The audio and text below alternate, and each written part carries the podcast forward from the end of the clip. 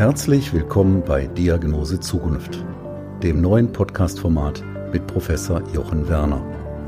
Professor Werner, ärztlicher Direktor der Universitätsmedizin Essen und visionärer Vordenker für das Thema Smart Hospital, ist Ihr Gastgeber und beantwortet alle Fragen rund um die Corona-Krise.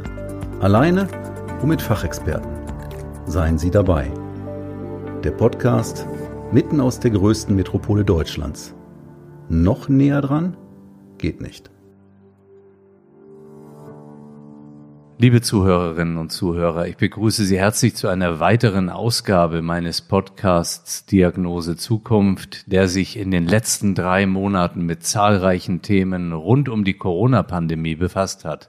Dabei wurde aber immer wieder offensichtlich, wie immens wichtig eine Stärkung der Digitalisierung unseres Gesundheitswesens ist. Und auch in diesem Kontext freue ich mich jetzt ganz besonders auf meine heutige Gesprächspartnerin.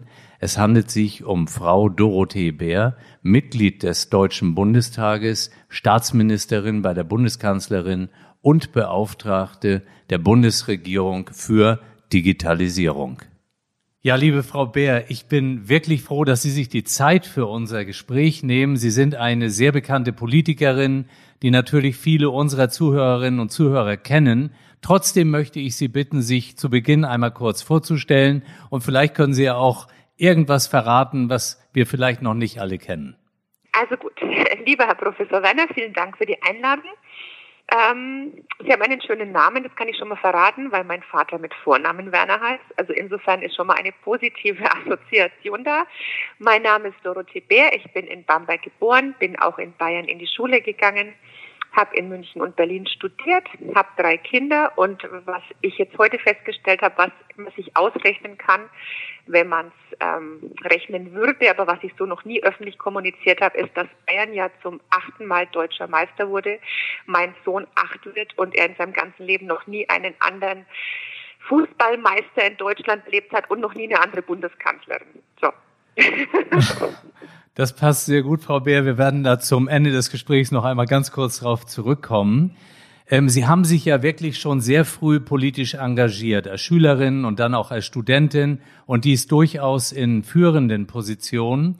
Was können Sie den Jugendlichen von heute für einen Rat geben, warum sie sich politisch aktivieren sollten? Ich meine, bei Fridays for Future haben die das ja auch schon getan. Genau, also ich glaube, wenn jeder einfach weiß, dass er nur selber seine Heimat gestalten kann, wenn er selber aktiv ist, egal wo, egal ob auf kommunaler Ebene, egal auch schon in der Schule. Ich frage auch bei meinen Schulklassen, ich habe wahnsinnig viele Schulklassen in Berlin im Bundestag zu Gast, da frage ich auch immer, wer sich vorstellen kann, sich politisch zu engagieren und wer sich schon mal in der Wahl gestellt hat, dann meldet sich niemand. Und wenn man dann fragt, wer Klassensprecher ist und dann, ach so, ja, hm, also viele haben das gar nicht so auf dem Schirm, dass sie eigentlich schon aktiv sind oder selbst diejenigen, die Jugendgruppenleiter sind oder die sich im Sport oder in der Musik engagieren. Viele wissen gar nicht, dass sie eigentlich schon politisch, gesellschaftspolitisch zum Beispiel engagiert sind und das muss man ihnen immer wieder sagen. Wenn sie ihre Heimat lebenswert erhalten wollen, geht es halt eben auch nur mit diesem Engagement und jeder hat was, wofür er brennt, was ihn interessiert. Das ist einfach so. Und wir müssen sie nur manchmal vielleicht ein bisschen mehr hinstupsen, aber es soll immer Spaß machen. Also ich halte 0,0 was von denjenigen, die mit irgendeinem so Plan ähm, irgendwo eintreten. Ich habe das auch immer als Hobby gemacht und ich stelle auch in der Politik fest, diejenigen, die schon mit 13, 14 an irgendwelchen Zäunen rütteln, weil sie glauben, dann was werden zu können, da bin ich eigentlich dankbar, dass wir in einem Land leben, wo man nicht auf Eliteakademien gehen muss, um Politikerin oder Politiker werden zu können, sondern bei uns kann es jeder, egal welcher Bildungsabschluss, egal aus welchem Teil des Landes ich komme, egal welches Geschlecht. Und das finde ich gerade das Schöne bei uns, dass es so transparent, so durchlässig ist und auch so niederschwellig ist. Absolut. Fridays for Future, Klimawandel, Nachhaltigkeit, da gibt es in der Zielsetzung ja auch Schnittmengen äh, mit der Digitalisierung. Wird dieser Aspekt eigentlich quasi als Argumentation zur Notwendigkeit der Digitalisierung irgendwo gesondert herausgearbeitet? Ja, definitiv. Also das ist, spielt eine ganz wichtige Rolle, weil damit natürlich wahnsinnig viel ob das CO2-Ausstoß, NOx ähm, betrifft, sehr viele Einsparungen stattfinden können. Ich war ja, bevor ich jetzt im Kanzleramt gelandet bin, vor zwei Jahren, vier Jahre lang Staatssekretärin auch im Verkehrsministerium.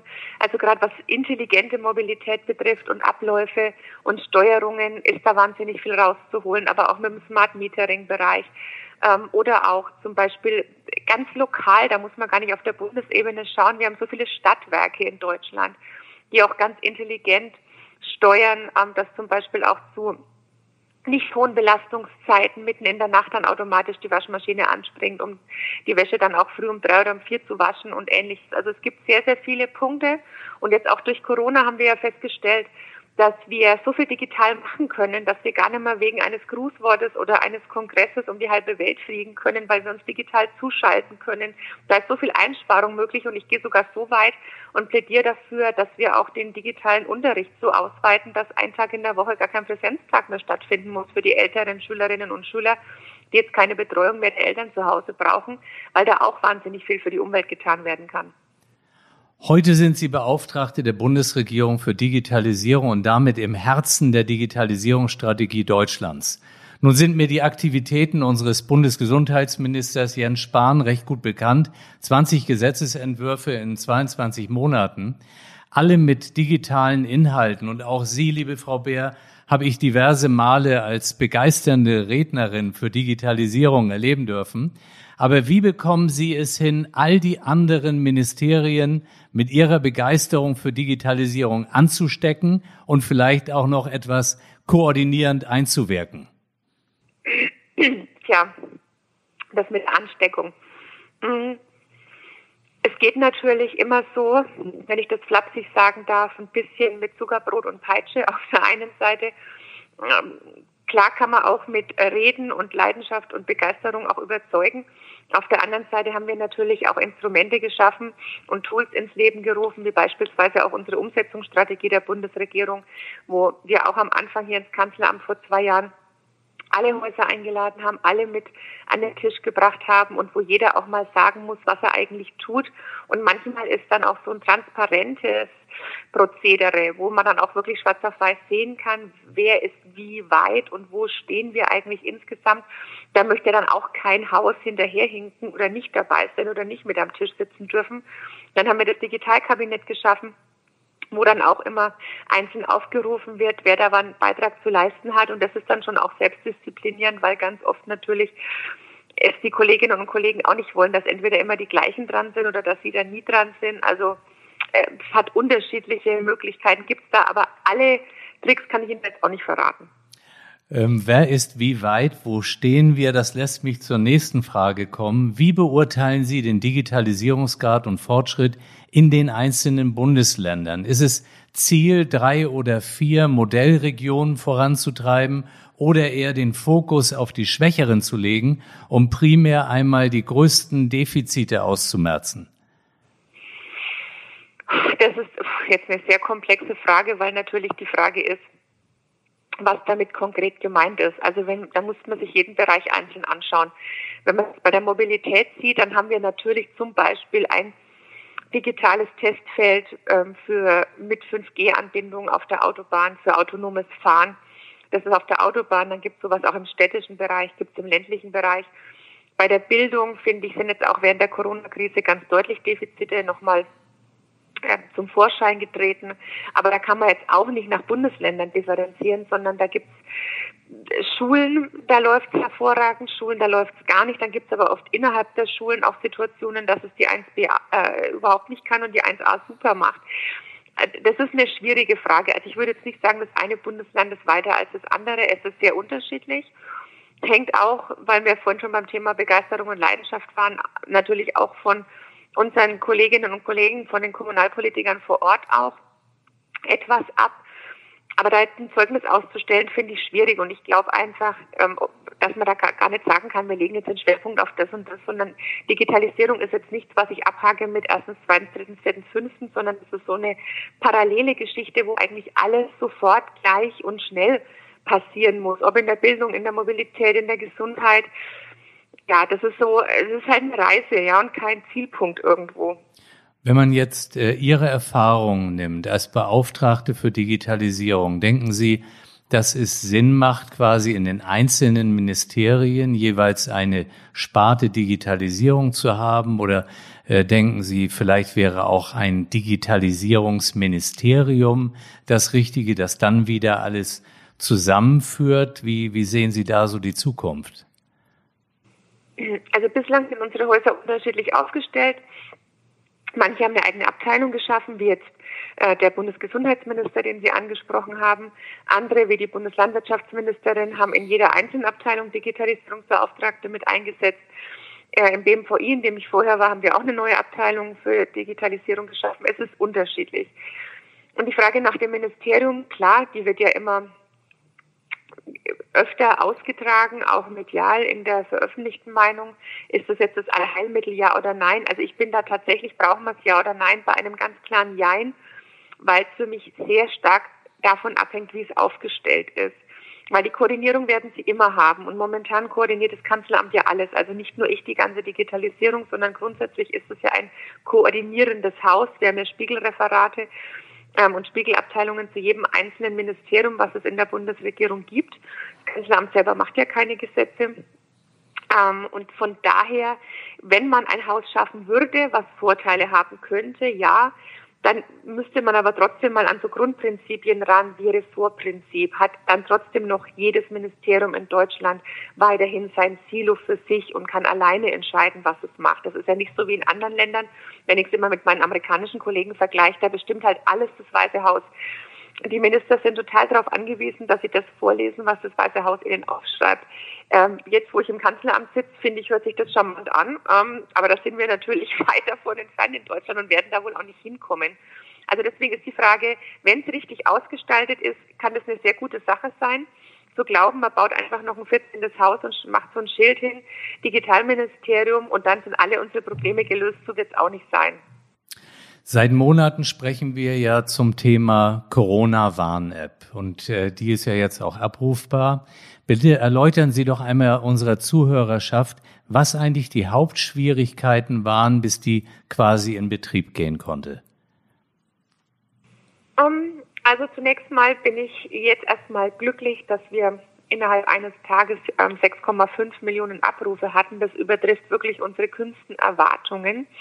Die Schwierigkeit am Anfang war, dass es von der Gesamtstrategie ähm, ausbaufähig war, dahingehend, ähm, dass es nicht nur ums Programmieren von so einer App geht, nicht nur um eine neue Technologie, die wir eingesetzt haben, da sage ich gleich nochmal was dazu, sondern dass eigentlich von Anfang an immer neben Transparenz, was natürlich selbstverständlich ist, auch eine Kommunikationsstrategie dabei sein muss. Und wir haben einen wahnsinnigen Enthusiasmus auch bei unseren Wissenschaftlern, eine wahnsinnige Begeisterung auch bei denjenigen, die dann auch in Startups oder in Thinktanks und die auch so als private Programmierer da eine große Leidenschaft an den Tag gelegt haben. Aber von Anfang an ist die Diskussion dann eher darüber entbrannt, wie die Speicherung ausschauen soll. Soll sie zentral auf einem Server zusammenlaufen oder dezentral eben auf den einzelnen mobilen Endgeräten?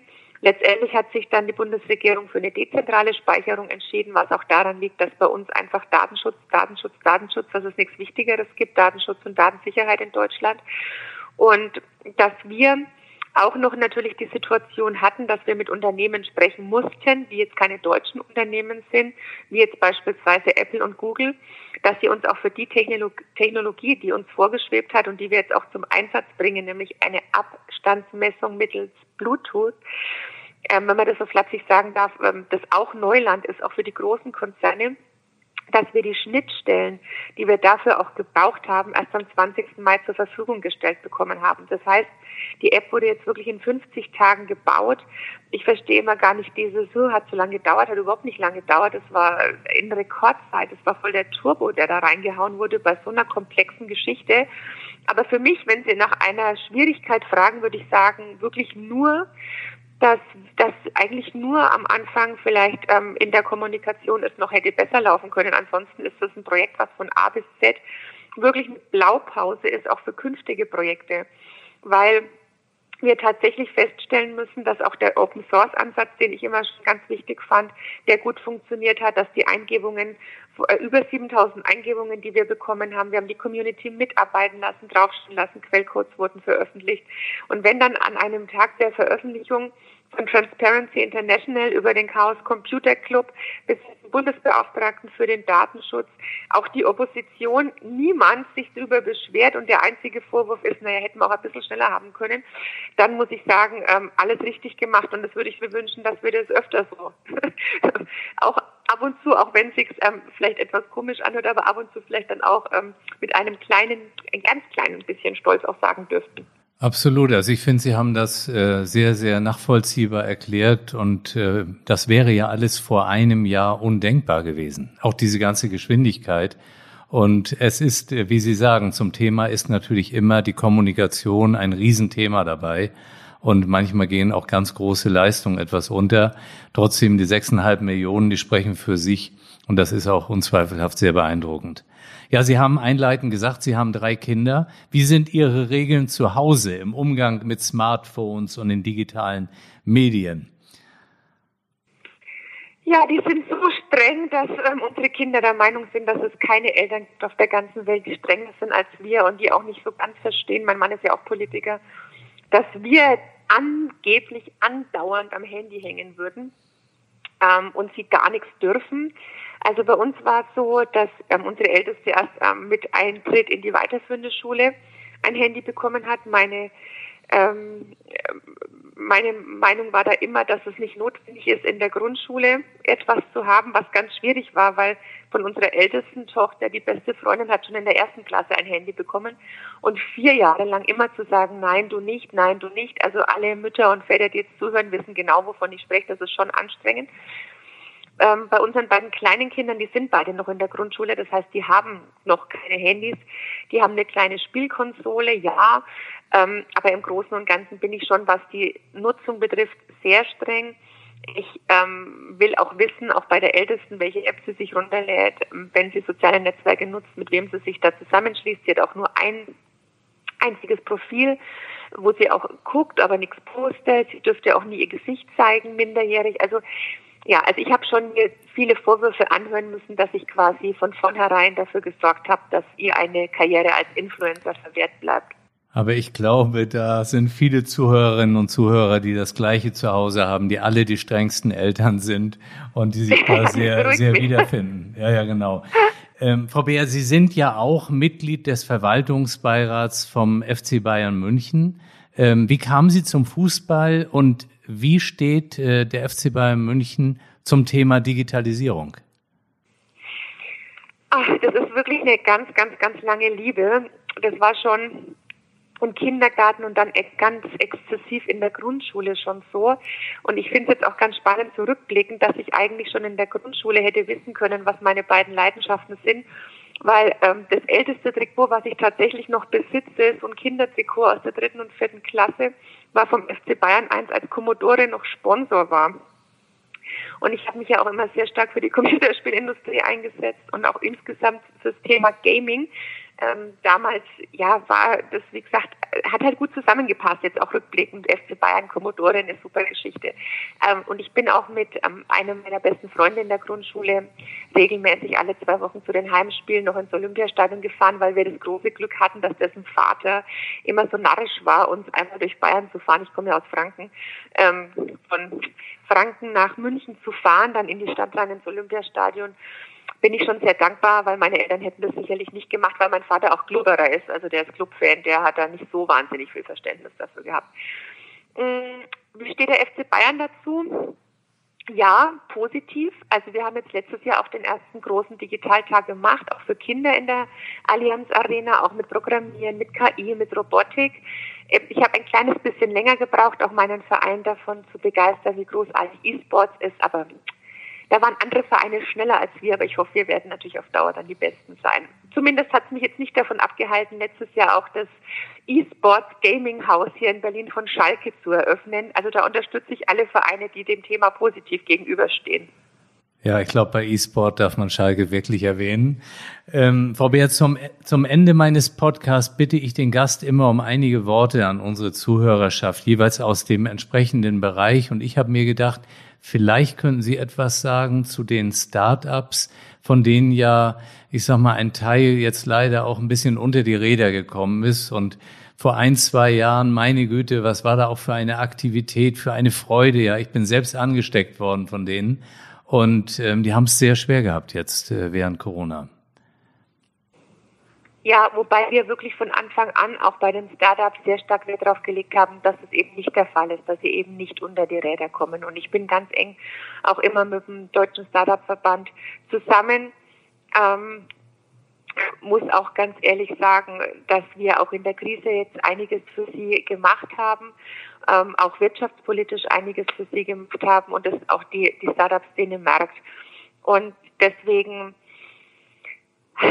wäre das wahrscheinlich, was Sie vorhin gesagt haben, in einem anderen Beispiel vor einem Jahr noch nicht so möglich gewesen. Ja, aber ähm, alleine jetzt nochmal aus dem Koalitionsausschuss, äh, so Themen wie Mitarbeiterbeteiligungen, die wir jetzt bei Startups erleichtern wollen. Das entsteht genau alles, weil man sich gegenseitig zuhört, weil man sich gegenseitig auch unterstützt an der Stelle. Ähm, Hilfspakete für Startups. Ähm, und Startups spielen eine zentrale Rolle bei der Stärkung unserer Wirtschaft, ganz besonders auch nach der Krise. Ähm, wir haben auch Startups jetzt dabei gehabt bei der Entwicklung der App. Natürlich sind nur die beiden großen Unternehmen auch genannt worden, aber da wurde schon viel Vorarbeit geleistet und auch die Deutsche Telekom und auch SAP hat sehr stark auf Leistungen von Startups zurückgegriffen. Also ich denke, dass es insgesamt nicht nur wir als Digitalpolitiker, sondern auch viele Kolleginnen und Kollegen gemerkt haben, was wir da für eine wichtige Szene haben und dass sie auch absolut unterstützungswürdig ist. Liebe Frau Beer, der Podcast trägt den Titel Diagnose Zukunft. Und so bitte ich Sie abschließend auch noch um einen Blick in die Zukunft. Wo sehen Sie Deutschland bei der Digitalisierung im internationalen Vergleich in fünf oder zehn Jahren? Ja, ich habe vor zwei Jahren gesagt, wir müssen mit dem Ziel antreten, Weltmeister werden zu wollen. Das sehe ich immer noch so. Und ich weiß, dass wir es noch nicht sind in vielen Bereichen. Aber das heißt ja nicht, dass man nicht ähm, das auch machen können darf. Also der FC Bayern war auch nicht immer deutscher Meister oder die Champions League gewonnen, sondern ich kann mich auch noch erinnern, als der erste FC Nürnberg deutscher Meister war. Man muss ein Ziel vor Augen haben, das habe ich definitiv. Und ich glaube auch, dass wir mit dem Know-how mit ähm, unseren Ingenieursqualitäten, auch mit unserem Erfindergeist grundsätzlich alle Voraussetzungen dafür haben. Wir müssen vielleicht nur noch ein bisschen mehr wissen, dass wir es auch wollen sollen, weil wenn wir es wollen, dann können wir es auch. Liebe Frau Beer, ich danke Ihnen vielmals für Ihre Zeit, für all die Informationen, auch für die Erklärungen und wünsche Ihnen und uns, dass Sie noch ganz, ganz lange gesund bleiben und viel in der Politik bewegen werden. Vielen Dank. Ganz herzlichen Dank, Herr Professor Werner, für die Anfrage. Ihnen alles Gute. Liebe Grüße nach Essen und ja, bleiben Sie auch gesund. Dankeschön. Bleiben oder werden Sie rasch gesund? Wir füreinander und Chance Corona sind meine beiden Hashtags zur Verabschiedung. Ihnen und Ihren Lieben alles Gute, Ihr Jochen Werner.